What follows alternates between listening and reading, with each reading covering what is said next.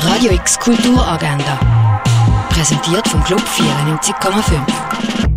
Es ist Montag, der 22. Mai und so kannst du heute den Tag verbringen. Empire of Light vom Oscar-Preisträger Sam Mendes spielt in einer englischen Küstenstadt in den frühen 80er Jahren und erzählt die Geschichte von menschlicher Verbundenheit und von der Magie vom Kino. Empire of Light siehst du am Viertel vor zwölf und am Viertel ab acht im Kultkino Atelier.